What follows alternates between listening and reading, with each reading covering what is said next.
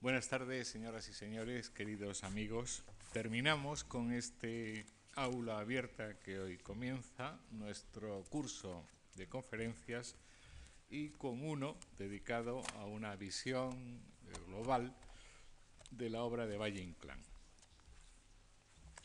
¿Y por qué Valle Inclán ahora? Se preguntarán algunos de ustedes, si no se cumple ningún centenario, ni cincuentenario, ni aniversario relevante o rotundo, aunque es verdad que si nos ponemos a, escarbar, pues eh, claro es que en los comienzos del siglo XX, en 1903, pues encontraríamos primeras ediciones de, de libros de Valle que hoy todavía son reeditados y hace tiempo son, son célebres. Pero efectivamente no hay ninguna fecha eh, y por lo tanto ninguna causa especial, salvo el que eh, pues desde hace ya tiempo nos apetecía en esta casa tener una visión conjunta, solvente, de uno de los miembros más eminentes de aquella generación del 98 con la que España volvió a recuperar su pulso, el pulso de las letras al menos. Valle, a casi 70 años de su fallecimiento en aquel fatídico 1936, sigue, nos parece a muchos, cada día más vivo y solicita continuamente nuestro interés. Todos los años, como bien saben, los aficionados a la escena en Madrid cuelgan la tradicional bufanda en su estatua del Paseo de Recoletos, reconociéndole en el Día del Teatro y reconociéndole así como el padre de nuestro teatro contemporáneo, mm, proclamándolo además de la manera más sencilla, menos retórica, más natural, eh, por consenso, diríamos, diríamos hoy. Con una de sus obras convenientemente adaptada para convertirla en libreto de ópera y con música de Antón García Abril, abrió sus puertas hace unos años el Teatro Real en su reconversión en teatro lírico. Podríamos multiplicar este tipo de ejemplos que señalan, a nuestro juicio, la contemporaneidad de aquel extraño ser de las barbas de chivo, eh, feo, católico y sentimental, como él mismo dijo del marqués de Bradomín en, sus, en las sonatas, y que con el esperpento logró una de esas visiones artísticas de la España profunda que estamos seguros seguirá vigente como propuesta al menos dentro de mucho tiempo. Pero Valle es mucho más que todo eso, con ser ya mucho. Y para exponerlo ante nosotros estos días y con este régimen atípico de lunes y martes en vez del normal de martes y jueves, contamos con la presencia, volvemos a contar con la presencia de uno de sus mejores conocedores, uno de nuestros grandes expertos en, entre otras muchas cosas, el teatro español y la teoría del teatro, don Luis Iglesias Feijó, que es un coruñés de 1945 y eh, catedrático de literatura española de la Universidad de Santiago de Compostela. Ha sido profesor visitante en universidades de, más de medio mundo. Es autor del libro La trayectoria dramática de Antonio Güero Vallejo y de la edición con prólogo y nota de ocho de los dramas más conocidos de don Antonio. Es asimismo autor de la edición crítica de Divinas Palabras de don Ramón del Valle Inclán y de ensayos y artículos muy numerosos sobre autores del siglo de oro, Garcilaso, Fray Luis, Cervantes, Lope de Vega, Jauregui, Calderón y también eh, contemporáneos como Valle Inclán, Juan Ramón Jiménez, Torrente Ballester o Camilo José Cela. En 1994 ha aparecido su edición de las obras completas de Antonio Buero Vallejo, con otro buen conocedor y colega, Mariano de Paco, y en el 96 el volumen inicial de lo que serán las obras completas de Mariano José de Larra, que costará de eh, cuatro volúmenes. Y en la actualidad coordina la publicación de las comedias completas de don Pedro Calderón de la Barca. Eh, y no sigo eh, contando las múltiples, los múltiples productos del tesón y el talento de don Luis Iglesias Fejo, porque les estoy robando tiempo para lo principal, que es que comience hoy su curso sobre Valle Inclán. Eh, les decía antes que no es eh, nueva su presencia en esta sala. Allá en el año 75, es decir, cuando se inauguró este edificio, eh, tuvimos un Luis Iglesias Feijó, muchísimo más joven, claro, lo éramos todos en, en aquella época, con don Antonio Buero Valleja, Vallejo en una serie que algunos recordamos eh, que se llamaba Literatura Viva.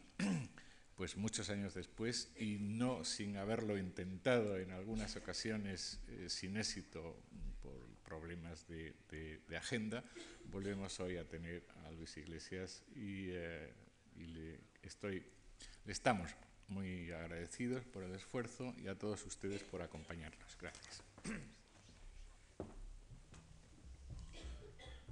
Muchas gracias a la Fundación Juan Marc, con la que en efecto tengo antiguos lazos y que hoy por fin eh, me tiene aquí porque eh, la coincidencia con otros compromisos en congresos en el extranjero me ha impedido en otras ocasiones estar aquí respondiendo a la invitación de la Fundación.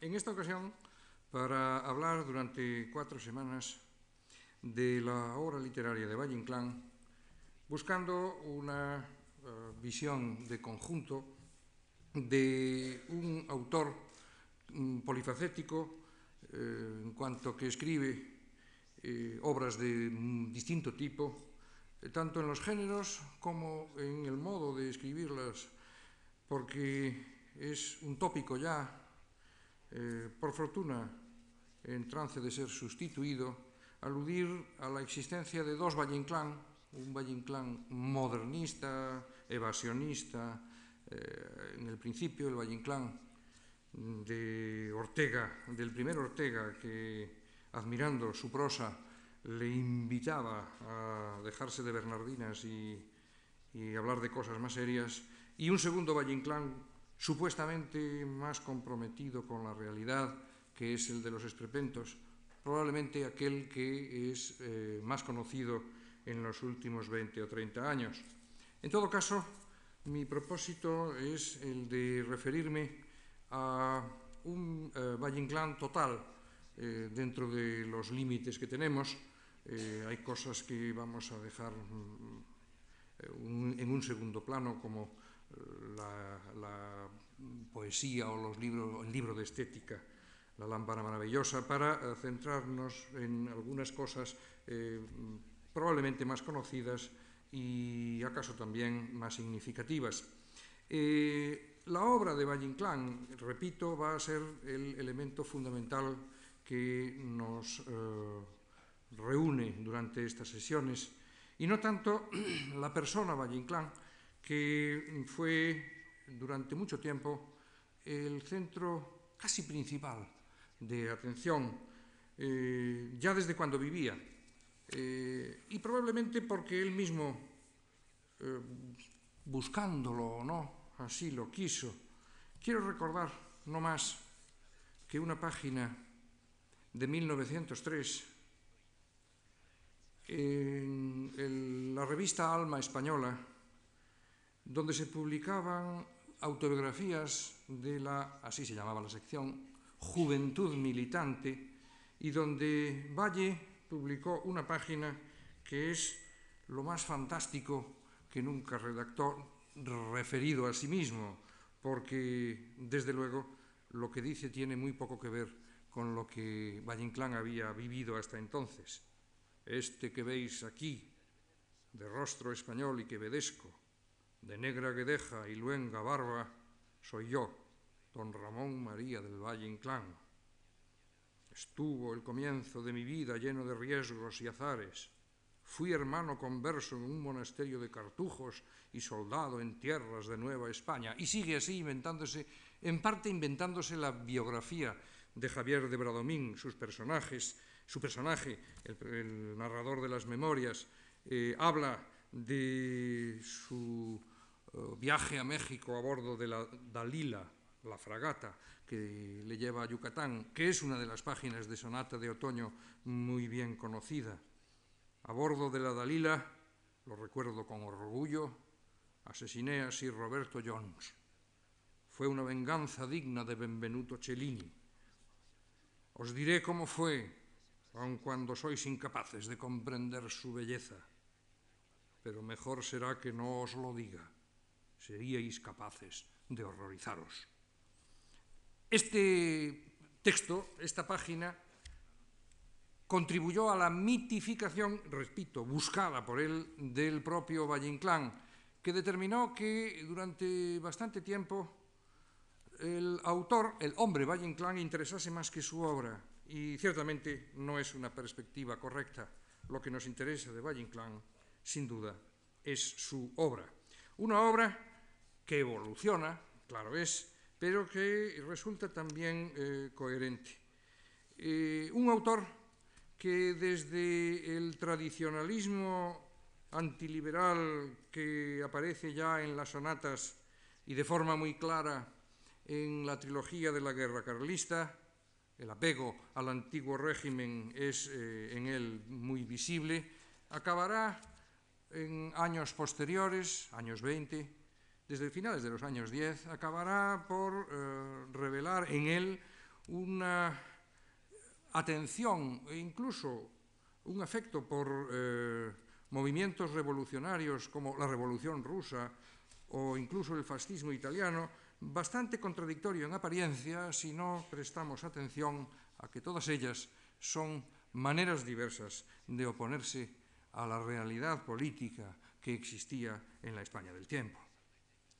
Un Valle Inclán, repito, mucho más coherente de lo que, podremos, de lo que podemos pensar a priori, pero que eh, sin duda, también lo digo y lo iremos viendo eh, a lo largo de estos días, sin duda eh, cambia, evoluciona, varía su forma de escribir literatura, guiado siempre, eso sí, por el deseo de alcanzar la mayor perfección literaria posible. Eh, solo que el modo de, conf de configurar esa mm, perfección literaria no era exactamente el mismo en 1902 que en 1920. La serie de sesiones que nos va a reunir a lo largo de estas cuatro semanas va a tener hoy, porque me parece, me parece, me pareció que era conveniente, una introducción general que busca poner de relieve el eh, carácter mm, colectivo que la renovación literaria, la verdadera y auténtica revolución literaria que se produce en las letras españolas a partir de fines del siglo XIX, no fue un movimiento eh, inconexo, ni el producto de determinadas individualidades cada una de ellas con sus objetivos, por supuesto, sino que en conjunto representan la búsqueda colectiva de una nueva manera de concebir la literatura. En ese sentido es en el que he denominado la sesión de hoy Valle Inclán en su generación, con la anotación posterior referida a el modernismo, que es eh, algo que conviene explicar de inmediato. Yo creo que sigue siendo, si no indispensable, por lo menos conveniente seguir hablando de la generación del 98. Y lo digo porque en años recientes ha sido bastante frecuente eh, y con motivo del centenario en 1998 se han celebrado no pocos congresos en el que la idea dominante fue más bien la contraria, la de que había que olvidarse del concepto de generación del 98 por eh, equívoco y falso, eh, yo creo que, repito, puede ser mm, interesante e incluso conveniente seguir hablando de esa generación, pero, pero con un cambio bastante drástico con referencia al contenido de lo que entendemos por la generación del 98. Eh, Ricardo Bullón llegó a decir hace años que el de la invención del 98 fue uno de los mayores perjuicios que se causó al estudio de la literatura y de la cultura española porque eh, lo aislaba del contexto europeo que es aquel en el que hay que ubicarla.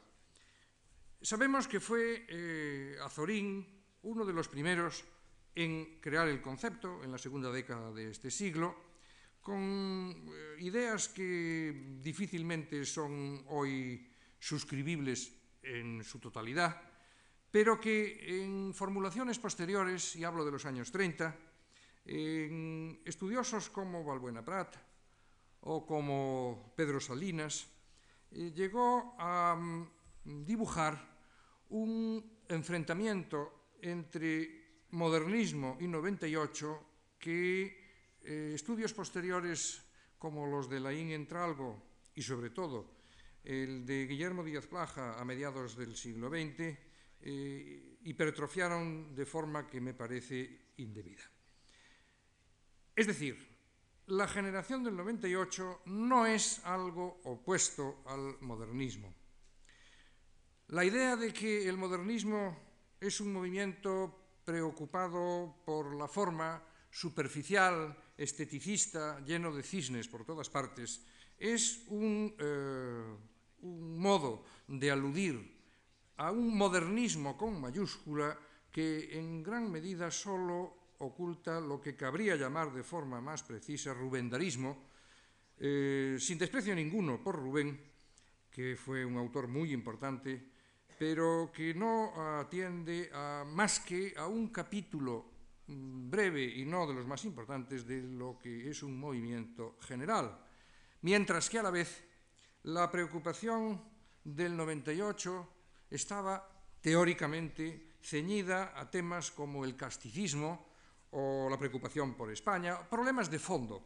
Eh, esa dicotomía, insisto, es un error muy, muy serio. Si se entiende que en una dimensión histórica, y es la única manera de utilizar el concepto con pertinencia, en una dimensión histórica, una generación no es un grupo de amigos que se reúnen para fundar una revista, no es una escuela literaria con su jefe y sus discípulos.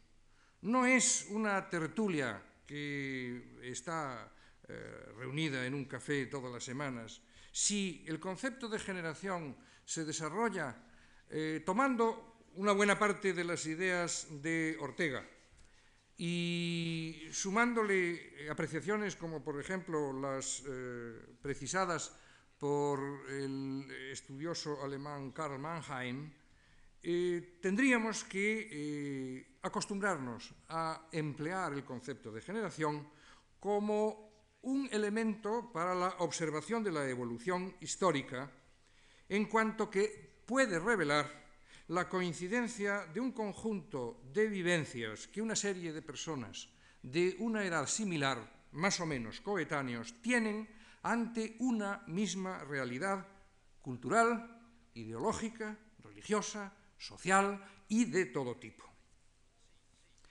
Concebida en este sentido, una generación, por tanto, es un conjunto de hombres que llegan a la historia y que responden a las demandas del momento. Otra cuestión distinta es el nombre que cabe, dar a unas u otras generaciones. El de generación del 98 sabemos a lo que alude, y de ahí procede no pequeña parte de los equívocos que ha provocado el concepto. Sin rodeos. La generación del 98 y sus miembros tuvieron muy poca relación con el desastre del 98, el desastre como enfáticamente y con mayúscula se decía, es decir, la pérdida de las últimas colonias, Cuba y Filipinas. Eh, Baroja se incomodaba extraordinariamente, era fácil en su carácter, con el hecho de que se le incluyese en una generación manifestando que él no había tenido nada que ver con la pérdida de Cuba, y es evidente. No, no se trata de eso.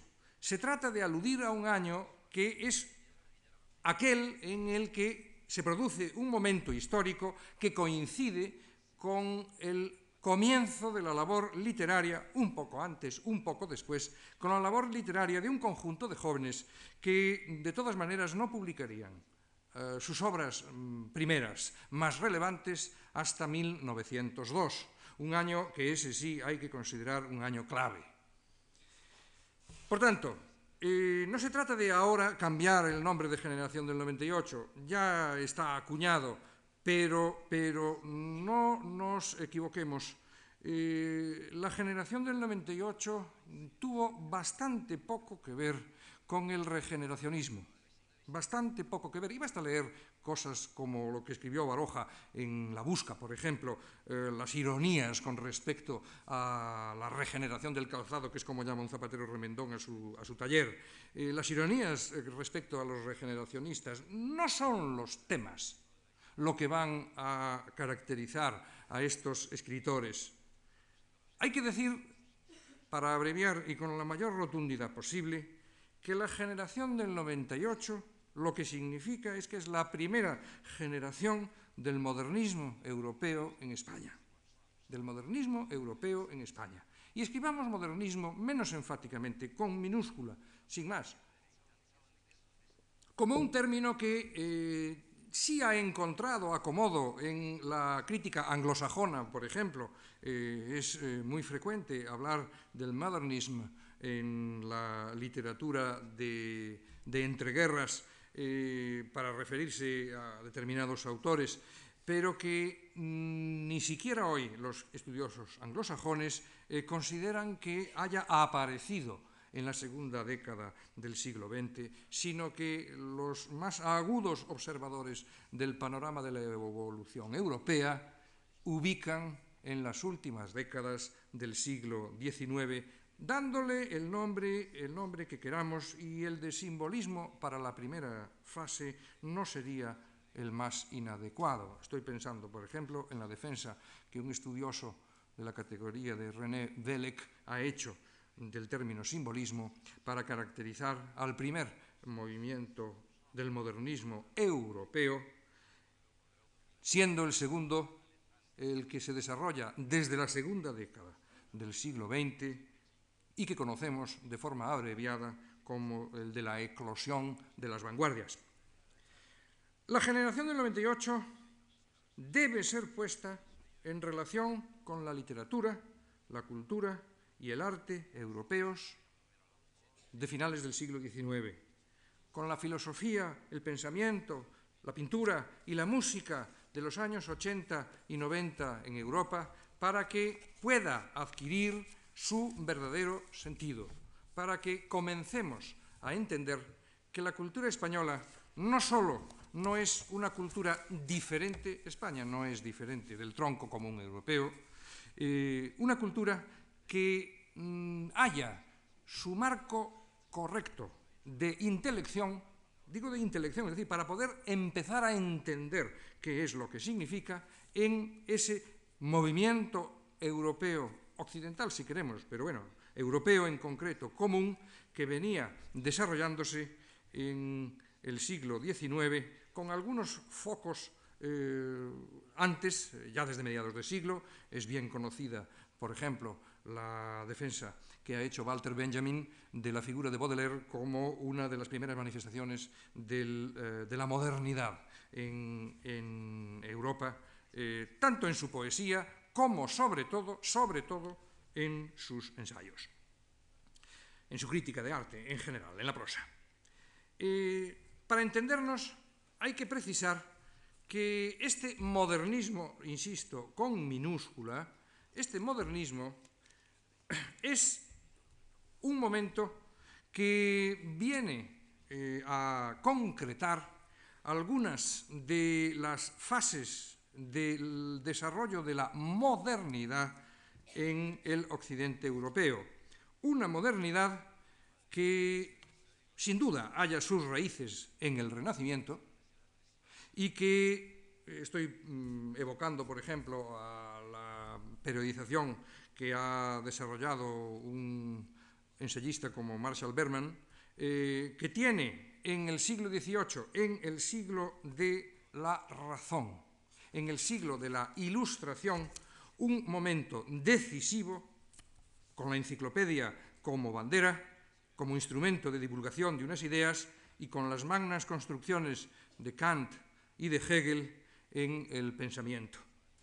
La forja de conceptos como el progreso, según eh, una idea que lo concibe como un ideal que se cumple en la historia, estoy naturalmente parafraseando a Hegel, y la idea de la libertad individual y colectiva de los pueblos es un modelo que se encarnará en las revoluciones americana y francesa de la segunda mitad del siglo XVIII de manera prototípica. Es la construcción del proyecto filosófico de la razón que algunos teóricos, eh, como por ejemplo el alemán Habermas, hoy consideran todavía un proyecto inacabado, postura que me parece bastante más exacta que la de quienes defendían no hace muchos años la posmodernidad como un periodo que había mandado arrumbar ese proyecto filosófico en los desvanes de la historia.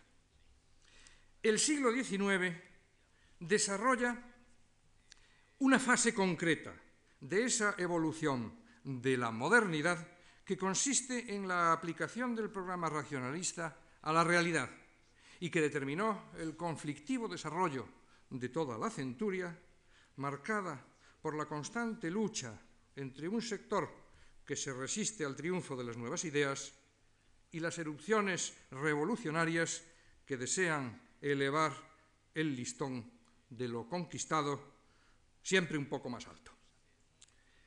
También se da en ese momento el desarrollo paulatino de la contradicción latente en el mundo moderno. No pensemos ni por asomo en la existencia de una uniformidad, no lo hay.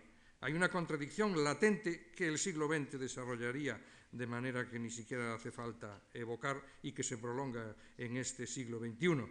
Eh, pero en todo caso, en el siglo XIX está muy claro ya cómo se socavan las bases de las construcciones teóricas levantadas eh, por el hombre en todos los órdenes. Los nombres de Rousseau, en el siglo XVIII, de Schopenhauer, Carlos Marx, Nietzsche y pasando hacia el XX de Sigmund Freud, nos bastan para evocar en muy distintas direcciones la existencia de esa quiebra de las bases del programa de la Ilustración que obligaron evidentemente a su modificación y su cuestionamiento la vivencia de la vida como conflicto, la inseguridad, la marginación y el pesimismo se extendían ya por doquier en la segunda mitad del siglo XIX, por lo menos a los ojos de los espíritus más lúcidos. Lo que está claro, me parece, es que centrado en esa etapa de la modernidad que He esbozado con cuatro pinceladas al hablar del siglo XIX.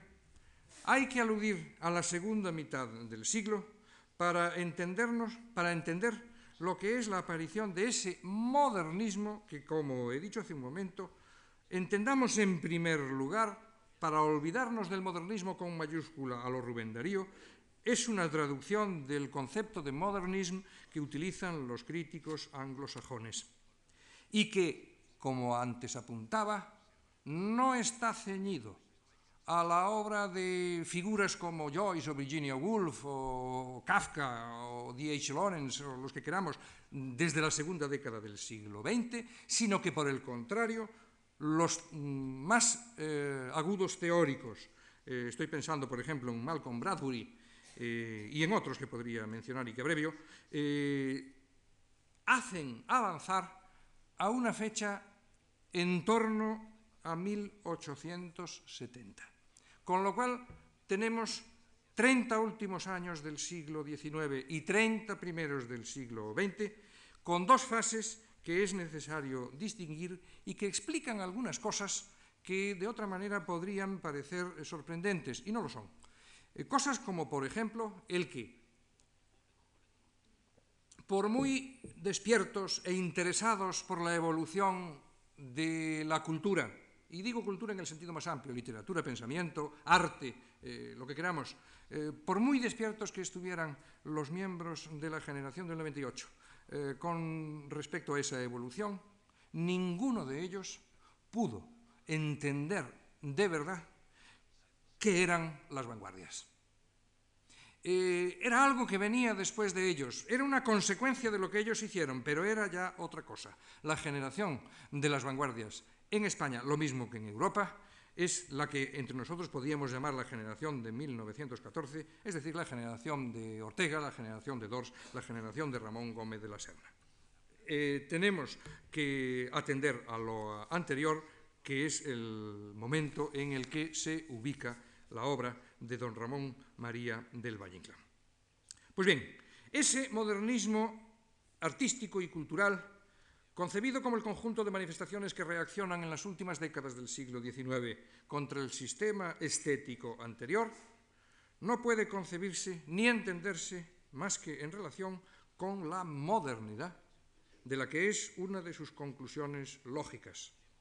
No debe ser visto desvinculado de ella, Repito, porque entonces no se entiende nada. Es necesario insistir todas las veces que haga falta en que este no es un asunto que competa simplemente a las letras. Atenderemos a las letras con preferencia porque, claro, es de un escritor de quien estamos hablando, pero mmm, yo desde siempre he entendido que las diversas manifestaciones humanas no se originan aisladamente, sino que hay un impulso creador que las relaciona todas, porque el hombre no se disocia esquizofrénicamente. De manera que es un ejercicio provechoso siempre observar las distintas relaciones que se dan entre todas las manifestaciones culturales. En tal sentido, creo que es necesario tener en cuenta, como uno de los adelantados del espíritu moderno, la revolución pictórica que significó en la plástica el impresionismo.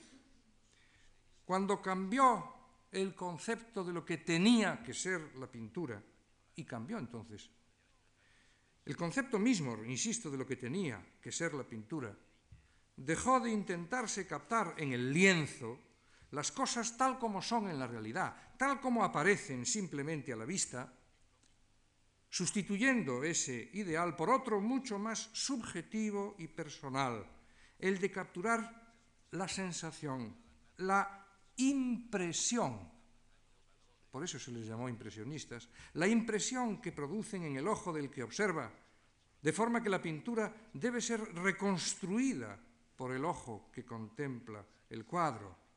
El cuadro se crea en el ojo, no en el lienzo.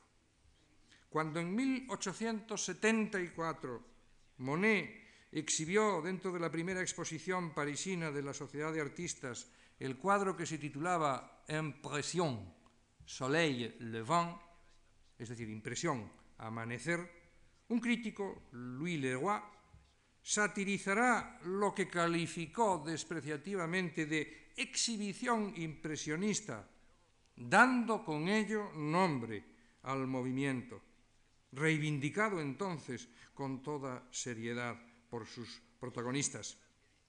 Ya no habrá líneas nítidas, perfiles ni límites sustituidos por la mancha de color, los matices, el brillo, el reflejo, es decir, por la luz y el color que hace nacer las cosas a nuestra vista. La apariencia de la realidad cambia con la luz. Es eh, sabido que Monet eh, pintó distintas series de cuadros que tenían siempre el mismo motivo y que son cuadros todos ellos distintos. La Catedral de Rouen, la Garza en Lazar, el Parlamento de Westminster, los pajares de Normandía, las ninfeas. ¿Por qué? Porque ya no se trata de retratar algo concreto. Una persona, una batalla, una iglesia, o un paisaje, porque el motivo, porque el tema ha dejado de tener interés en sí mismo. Cada pintura Parece igual que la anterior y sin embargo todas son distintas porque lo es también el objeto que se capta, porque cambia el objeto que se ofrece a la vista del sujeto. Y subrayo la palabra, sujeto. Y todo ello sucede porque la realidad ha dejado de ser entendida como algo dado, previo, inmóvil, inmutable o permanente. Y por tanto, no debe irse más allá de la plasmación de las imágenes transitorias de la apariencia de las cosas. La realidad la crea la persona. La revolución impresionista está en el origen de toda la pintura moderna posterior, incluso de la de quienes reaccionen contra ella por considerarla un último reducto del realismo. Estoy aludiendo, por ejemplo, a la pintura simbolista, a Pibi de Chavannes, o Moreau, o Dillon Redon, o por la línea de, de, Van Gogh, que evidentemente va por otro camino, o la de Gauguin, mm, o, o Cézanne, sin el cual es ininteligible el cubismo. No estoy diciendo eso. Lo que quiero decir es que en la plástica se ve con la inmediatez de lo que entra directamente por los ojos sin hacer ningún ejercicio de abstracción intelectual, algo que se da también, por caso, en la literatura, que no es diferente y que podemos ver solo empleando un poco más de atención. La base común de todo el modernismo literario es la reacción furibunda contra el sistema estético dominante, contra el sistema del realismo-naturalismo, Toda la generación del 98 es una generación antirrealista. Toda, sin excepción. Un realismo que se ve acosado por todos los flancos posibles. No se trata de que las respuestas sean iguales, no. Cada autor tiene su propia voz y habla con ella. Cada uno tiene su propio programa. Son distintos movimientos que se resumen en todo caso, en algo que venía incubándose desde mediados de siglo y que tiene, como aludí en Baudelaire, una figura clave. Naturalmente, un conjunto de movimientos que duran cerca de medio siglo no puede permanecer inmutable. Por eso es por lo que conviene, ordenando el panorama, y si no ordenamos no entenderemos jamás nada. No es simplemente una necesidad pedagógica propia de los profesores, es que la realidad tiene que ordenarse para poderla eh, comprender. Eh, podemos, repito, hablar de dos momentos, el primero de los cuales mm, podría, como antes dije, ser definido como el momento simbolista. Una corriente que no se ciñe simplemente al precario simbolismo poético de la última década del siglo XIX en Francia, sino que es una corriente de mucha más amplitud, como ya hace más de 70 años que vio un pensador sumamente agudo, Edmund Wilson, el autor del libro El castillo de Axel.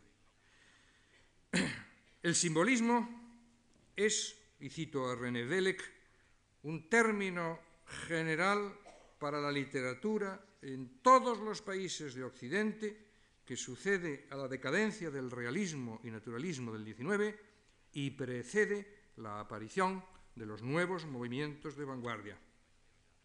No se limita a la poesía, está en la prosa, en el teatro, en la música, en la pintura.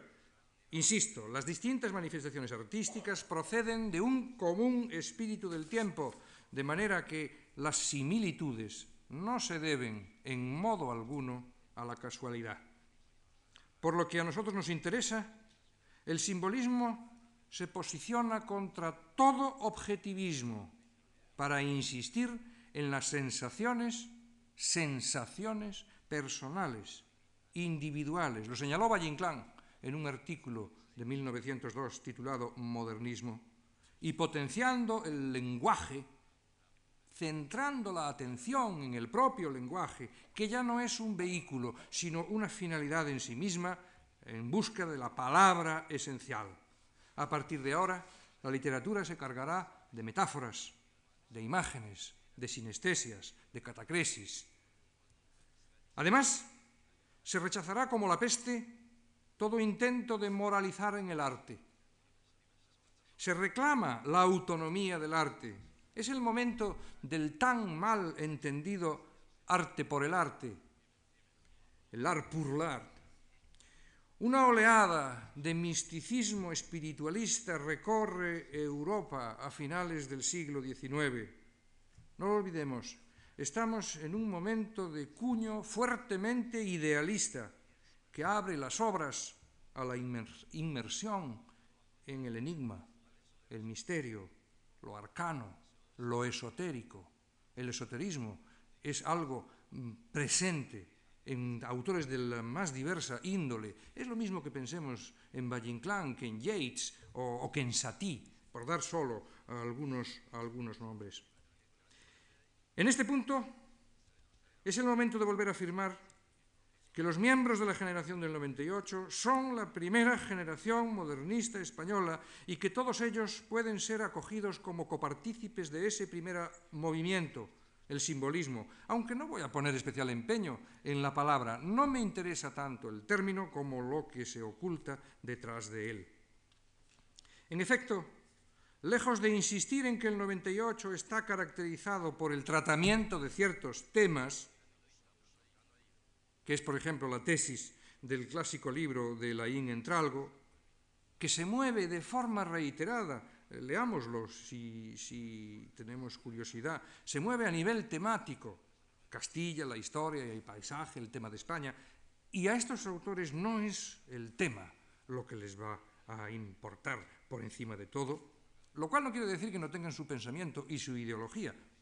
Es imposible un hombre sin pensamiento, sin ideología, un creador, no puede ser. Pero si eh, prescindimos de ese concepto, habremos llegado al momento de adoptar otro enfoque que tenga en cuenta las bases filosóficas, eh, mentales, eh, culturales de esa generación y las consecuencias formales que se presentan como derivadas de ellas, si es que ambos planos son distintos, cosa que daría pie a un discurso que no voy a hacer. En una palabra, se trata de plantear que en el estudio de la literatura todo se mueve a nivel formal. Afirmación que hay que completar al momento con otra que afirme que los cambios formales no se producen en el vacío, sino que responden a transformaciones que deben ser investigadas en los niveles ideológicos, sociales, filosóficos o epistemológicos. Los hombres del 98 son todos ellos antirrealistas porque no pueden ser otra cosa. La realidad establecida ha hecho crisis, ha dejado de tener entidad por sí misma. No se trata solo de una reacción formalista contra los modos literarios anteriores. Si escriben de otra manera, y desde luego escriben de otra manera, esta generación creó la moderna prosa castellana, si escriben de otra manera es porque conciben la realidad de otra manera y por tanto también la creación de la propia realidad literaria de ficción en la página cambia. No se revuelven airados para denostar de sus supuestos padres literarios, no se trata de abrirse paso a codazos en el mundo literario, esa manera de ver la evolución de las letras no permite entender nada. Lo que se ha producido es la crisis de la realidad, el descrédito de la realidad que se estaba produciendo en toda Europa, insisto, a la luz de las mentes más lúcidas y que explica esa proliferación de corrientes idealistas a la que acabo de referirme a finales de siglo lo que algunos vieron desdeñosamente como un asalto a la razón. Lo que se planteaba era una nueva relación entre el artista y el mundo, un cambio en el concepto de realidad que también podría enfocarse como la crisis de la realidad tal como se venía entendiendo. El artista ya no tiene interés en describir con puntillosa exactitud una realidad externa, porque esa realidad externa no tiene valor por sí misma. lo importante será lo que se cree en cada nueva obra. De ahí, insisto, la importancia conferida a la experiencia personal, individual, subjetiva. Lo que interesa no es tanto lo que se ve como la forma en que eso que se ve incide sobre el sujeto que la percibe. No las cosas, sino el efecto que producen las cosas, por citarlo con unas palabras de Malarmé.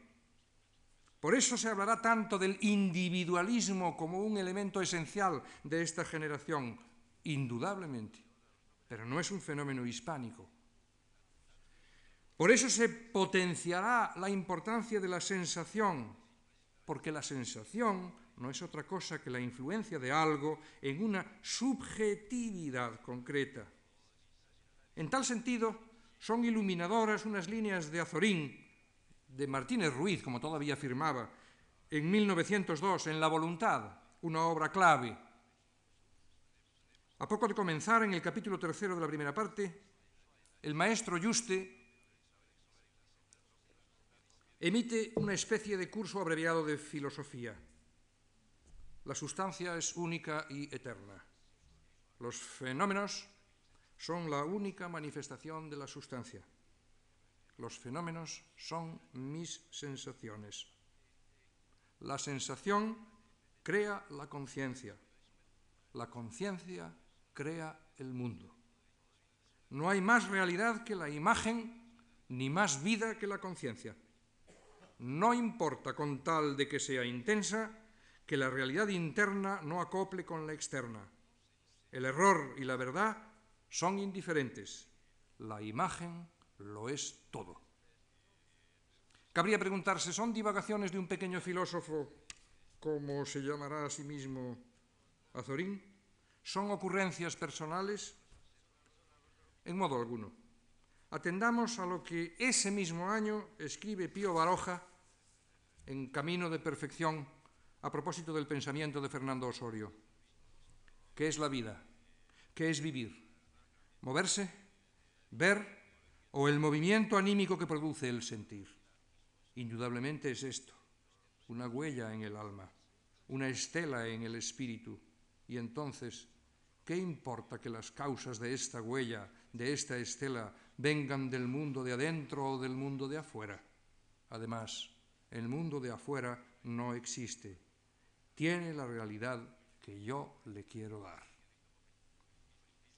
Recordemos, en 1890 William James publicaba sus principios de psicología, como ha recordado Malcolm Bradbury, en donde afirmaba que la realidad no era un dato objetivo, sino que era subjetivamente percibida a través de la conciencia.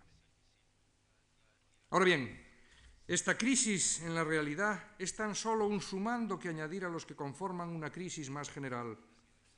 Muchas cosas se desvanecen en este final de centuria. Recordemos unas palabras de Carlos Marx que tomó Marshall Berman para el título de su excelente ensayo. Todo lo que es sólido se desvanece en el aire. La idea de progreso cristalizada, en el industrialismo, el cientificismo y el positivismo, deja paso a una decepción que llegará a provocar incluso la desconfianza en la misma razón que había sido el motor oculto de toda la modernidad. Recordemos tan solo la filosofía de Nietzsche, el gran demoledor del pensamiento racionalista, el que con su frase Dios ha muerto, en así habló Zaratustra, provoca un nuevo modo de entender la relación del hombre con el absoluto. En ese fin de siglo se acumulan los signos que habían ido aflorando a lo largo de décadas y que remiten a una común insatisfacción. La rebeldía romántica, el spleen, recordemos las páginas que Baudelaire titula Spleen de Paris, la marginación voluntaria del artista en la bohemia, la ruptura con el mundo se intensifican ahora en una general oposición a los modos y costumbres de la sociedad burguesa, que ha extraído a su favor las consecuencias de la revolución ha impuesto las ideas de una democracia que proclama una igualdad que está lejos de propiciar. No se olvide que estamos en la era victoriana y es contra esa sociedad contra la que se afirma, incluso desde la miseria libremente elegida, la lucha por la propia obra de autores como el conde Villiers de l'Isle-Adam, monárquico, católico y espiritualista, pareja, aunque más radical, de lo que harán cada uno a su modo Barbé d'Aurevilly o Huysmans o bien Oscar Wilde. Entre nosotros, los jóvenes del 98 manifestarán también una común repulsa frente al mundo en torno. El disgusto con la sociedad que les rodea pauta las diversas respuestas, aunque éstas viertan su disconformidad por cauces muy diferentes. Desde el socialismo juvenil del primer Unamuno, socialismo marxista, colaboró en la lucha de clases, en el periódico titulado La lucha de clases, al anarquismo de Azorín, del joven Martínez Ruiz, al nihilismo de Baroja o al tradicionalismo carlista de Valle los caminos distan de ser coincidentes. Sin embargo, todos revelan la misma reacción generacional contra la sociedad estancada de la restauración canovista, el mismo rechazo contra el ejemplo de democracia capitalista que tenían delante de los ojos. El motivo unificador se encuentra en el propósito de demoler o debilitar las bases intelectuales de ese edificio artificial que la burguesía había levantado para su provecho. Olvidémonos de que algunos acabarían encontrando acomodo dentro del sistema bastante pronto, pienso por ejemplo a Zorín, o que otros, como Unamuno, decidieron buscar la solución en las profundidades del alma, del individuo, del espíritu. En principio, un mismo furor antidemocrático contra aquella democracia, antiparlamentario y antiliberal, los mueve a todos. Y ahí, repito, hay que ubicar también el tradicionalismo de Valle Inclán, tantas veces malentendido. Este Valle Inclán el de las sonatas, el de las comedias bárbaras, el de la guerra carlista, que parece una contradicción, será visto mañana eh, a una luz que lo hace mucho más eh, coherente. Ese Valle Inclán que en el artículo Modernismo, repito, de 1902, mencionaba a Baudelaire, a Théophile Gautier, a Rimbaud, a D'Annunzio, a los autores claves de la modernidad. Concretamente, es Baudelaire el primero que eh, acuña en la dedicatoria a Saint-Usey de su Spleen de París la necesidad de escribir un nuevo tipo de prosa. ¿Quién es, dice Baudelaire, traduzco, quién es aquel de nosotros que en sus días de ambición no ha soñado con el milagro de una prosa poética, musical, sin ritmo y sin rima, lo suficientemente dúctil y lo suficientemente fuerte para adaptarse a los movimientos líricos del alma? Parece que está anunciándosenos la prosa de Valle Inclán. Ese valle que sabía muy bien dónde estaban sus raíces desde el principio y cuáles eran los secretos de la nueva manera de escribir su solución no es, insisto, insólita. Es la que llevó a no pocos escritores del momento a una común búsqueda de paraísos perdidos. Aristocratismo, bohemia, exotismo, arcadismo. Si el mundo moderno se basa en el conflicto y la contradicción, si la imagen que empieza a dominar de él es la del laberinto sin salida, nada puede sorprender menos que el que algunos pretendieran encontrar un asidero en lo antiguo, en lo tradicional, que por lo menos estaba nimbado con el prestigio al que la lejanía había borrado sus más oscuros perfiles. No es paradójico, pues, el tradicionalismo de Valle Inclán, y luego insistiré mañana en eh, esta, en esta cuestión. El apego de Valle Inclán, por ejemplo, por los pintores prerrafaelitas, herederos de la escuela inglesa que llevó tal nombre la hermandad prerrafaelista, es bien revelador. Él siempre mantuvo la veneración por la obra de aquel divino abuelo que fue Sandro Botticelli, como dijo una vez. Pero más trascendente es observar cómo el caso del escritor gallego coincide con el de otros que están en los mismos orígenes de la modernidad literaria, como él, condición que eh, no cabe, creo, discutir. Cierto que el refugio en la Arcadia milenaria acabaría por revelársele precario, y cierto que la historia, la historia presente, nunca olvidada, terminará por pasar al primer plano. Es el momento del esperpento, pero a eso llegaremos eh, en uno de los días posteriores. Si estos hombres, insisto en lo que dije, escriben de manera distinta, es por algo más que por el mero prurito de cambiar de estilo, por el mero prurito de cambiar de maestros, por el mero prurito de cambiar de patrones literarios. En literatura no hay solo cambios formales. Insisto en lo que dije antes, los cambios formales se deben a transformaciones que están menos en la superficie. Son tres las dimensiones en que podemos distinguir, y con ello me dirijo hacia el final, las dimensiones en que podemos distinguir el enfrentamiento entre estos autores y sus predecesores, en el modo de concebir la obra, en el de entender la relación de esa obra con la realidad y en la propia manera de escribir. Por lo que toca al primero de estos factores, los del 98 suponen una revolución que se hace muy visible desde el principio. La concepción de la novela en Baroja, en Valle, en Azorín, en Unamuno, no tiene nada que ver con lo que existía cinco años antes. Insisto, no tiene nada que ver. Y se ve ya leyendo las novelas de 1902. Ahora aludo a ellas. Lo que aparece entonces es la novela lírica, que no es un producto de la Europa de entreguerras, ¿Qué es la sonata sino una novela lírica? ¿Qué son las sonatas? Eh, dicho con más propiedad. Una novela que lidia con el ensayo. La voluntad de Azorín es una novela ensayo, evidentemente, con la música. Pero son los mismos títulos de las obras los que cambian. Se ha observado ya cómo los eh, autores del siglo XIX solían llevar al título de sus obras el de un personaje. Ana Karenina, David Copperfield, Le Père Goriot, Fortunata y Jacinta, el abuelo, Ángel Guerra, Doña Perfecta, Pepita Jiménez, Pedro Sánchez, la regenta. Pensemos por donde pensemos, es lo dominante. ¿Qué pasa con el cambio que se da a partir en España de 1902?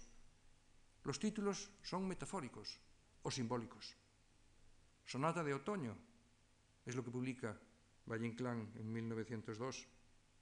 Camino de perfección es la aportación de Baroja. La voluntad es la de Martínez Ruiz. El amor y pedagogía es la de Unamuno. Así no se podían titular los libros solo cinco años antes. Y esto es algo que continuará. Se pueden encontrar excepciones, sin duda, pero lo que señalo es la corriente dominante. Y, esto no es algo que quepa relacionar solo con la literatura española.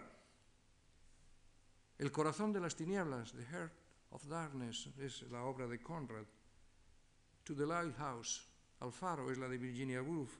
Sí, claro, son los autores del modernismo anglosajón. Cambian los títulos porque cambia el concepto, porque cambia todo. Además, la obra cobra conciencia crítica de sí misma. La obra se convierte en un artefacto autoconsciente, resultado de un proceso en el cual el relato parece haberse descoyuntado para volver a surgir como el producto de un montaje. Se ha observado muchas veces que estas novelas de los 98istas parecen hechas de fragmentos. Claro, pero eso significa algo más profundo la impresión de confección fragmentaria que, por ejemplo, no haría sino incrementarse en Valle Inclán, y no digamos con las vanguardias después, es algo que significa algo. Una obra que se convierte en autorreflexiva y muy a menudo en meta literaria. Muy a menudo la obra es un espejo de sí misma. Es ahora cuando André Gide eh, crea el concepto de la mise en abîme, la obra que se convierte en el desarrollo de su propio proceso creador, la metaliteratura. ¿Qué son los famosos plagios de Valle Inclán sino una apuesta por la intertextualidad? Las obras a partir de ahora serán con mucha frecuencia ambiguas, paradójicas, paródicas, desconcertantes, que exigen al lector mucho más de lo que exigía el narrador realista. Todo ello está relacionado con el segundo factor, el de la relación con la realidad. Si ésta, como he dicho, ha perdido su prestigio y se ha vuelto sospechosa por definición, nada más lógico que el artista desee crear la realidad dentro de la propia obra y que lo haga de una forma fragmentada, con pequeños toques acumulados, como si fuera ya incapaz de acceder a síntesis mayores. No importará atender a ciertos hechos, insisto en lo que dije, sino al efecto que esos hechos causan en la persona, en el personaje. No importa el mundo, porque perdió su consistencia. Por tanto, no interesan los fenómenos, sino el efecto que causan en una subjetividad. De ahí esa atención ya mencionada a las sensaciones, a las imágenes, de ahí el triunfo de la sinestesia, como ya destacaba Valle Inclán en ese artículo de 1902, Modernismo. De ahí lo que se ha llamado también el impresionismo literario. Y si el individuo pierde también su estatus de seguridad, si empieza lo que se conoce como la disolución del sujeto, por fuerza va a cambiar el personaje de ficción. Los personajes de las nuevas novelas no son los caracteres de la novela decimonónica, no. De lo que se trata es de crear un personaje que aparezca como correlato del hombre escindido, fragmentado, que puede llegar simplemente a ser un pelele, un muñeco, un fantoche el alba del hombre sin atributos. Por eso se habla de deshumanización o de desaparición del personaje. El relato se hará introspectivo y nacerán entonces técnicas que ahondarán en la perplejidad. El narrador sospechoso, el narrador falible, el narrador del que uno no se puede fiar, que no domina de forma omnisciente todo, la utilización de puntos de vista enfrentados, el famoso contrapunto que da título a una obra de Aldous Huxley posterior, incluso la aparición de la llamada corriente de conciencia o monólogo interior, no son simplemente recursos que inventa cualquier creador por el gusto de experimentar en el vacío. Se trata de instrumentos para tratar de captar en la obra literaria lo que no era posible de otro modo. Porque el monólogo interior no lo inventa James Joyce en el Ulises, Está a finales del siglo XIX en la obra de Dujardin, como está en Valéry Larbaud, como está en este autor puesto de moda en los últimos años otra vez, y por fortuna, el austríaco Schnitzler. Léase, por ejemplo, el teniente, el teniente Gus, donde se utiliza antes, por supuesto, que en James Joyce el monólogo interior. Y todo ello, en tercer lugar y por último, se transmite a través de un lenguaje que nunca más querrá ser neutro un lenguaje que vuelca la atención sobre sí mismo, un lenguaje que mm, tiende a la concisión y que no es un vehículo para simplemente transmitir la imagen de otra realidad externa. No, en vez de, hacerlo, de hacerla transparente, el lenguaje llama la atención sobre sí mismo. El lenguaje que en verso o en prosa es la herramienta propia del escritor y que exige el mismo cuidado, insisto, en verso que en prosa. Porque esto no es solo algo propio del don Ramón estilista, del don Ramón de Valle Inclán, orfebre de la palabra, es igual en Azorín, en Baroja, en Unamuno, en Baroja, sí, el supuestamente descuidado Baroja, que no lo era en absoluto. Este nuevo modo de escribir es la prosa del modernismo, que hay que poner en relación con sus antecedentes obligados, con Barbé de Revilly, con Huysmans, por ejemplo, desde luego. Es, en fin, el nuevo modo de escribir en castellano que estos hombres del 98 van a instalar de forma ejemplar para el resto del siglo XX. Ya no se podrá escribir más como se hacía antes. Y esa revolución no es individual, sino colectiva. Y todos hallaron su camino, todos en lo que, si queremos, eh, llamemos dentro de la escuela simbolista, si queremos, pero que, repito, no es cuestión de rótulos, es la irrupción de la estética de la modernidad en la literatura española. Recordemos cómo el propio Valle Inclán defendía al final de su vida algo que mantuvo siempre. No hay diferencia esencial entre prosa y verso. Lo dijo en la famosa antología de Gerardo Diego. No es una idea reciente en él, es lo que había practicado siempre, convencido de que el creador ha de trabajar verso y prosa con la misma exigencia formal. Es lo que en 1891 había afirmado Mallarmé. En verdad, no hay prosa. Todas las veces que existe un esfuerzo de estilo, existe poesía. También es Mallarmé quien proclama que no deben nombrarse directamente las cosas, sino sugerirlas poco a poco, dando forma a un principio esencial. Mallarmé. Nombrar un objeto es suprimir las tres cuartas partes de la alegría del poema, del goce del poema, que tiene que adivinarse poco a poco, sugerirlo. Ese es el sueño. Ese es el modo de crear el misterio que constituye el símbolo, evocar poco a poco un objeto para mostrar un estado de alma o escoger un objeto y deducir de él un estado de alma, como dice, insisto, Mallarmé en la última década del siglo XIX.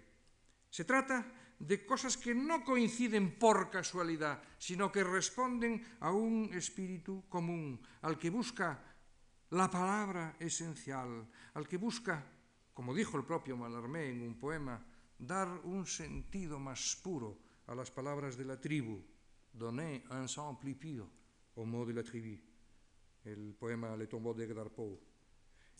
Es el mismo movimiento que lleva a D'Annunzio a proclamar las palabras son símbolos sin posibilidad de sinónimo que únicamente ofrecen su total esplendor al artista que sabe estudiar sus orígenes. No, los miembros de la generación del 98 no son unos especímenes extraños cuyo valor reside en haberse dejado apoderar del famoso dolor de España, como dijo Pedro Salinas.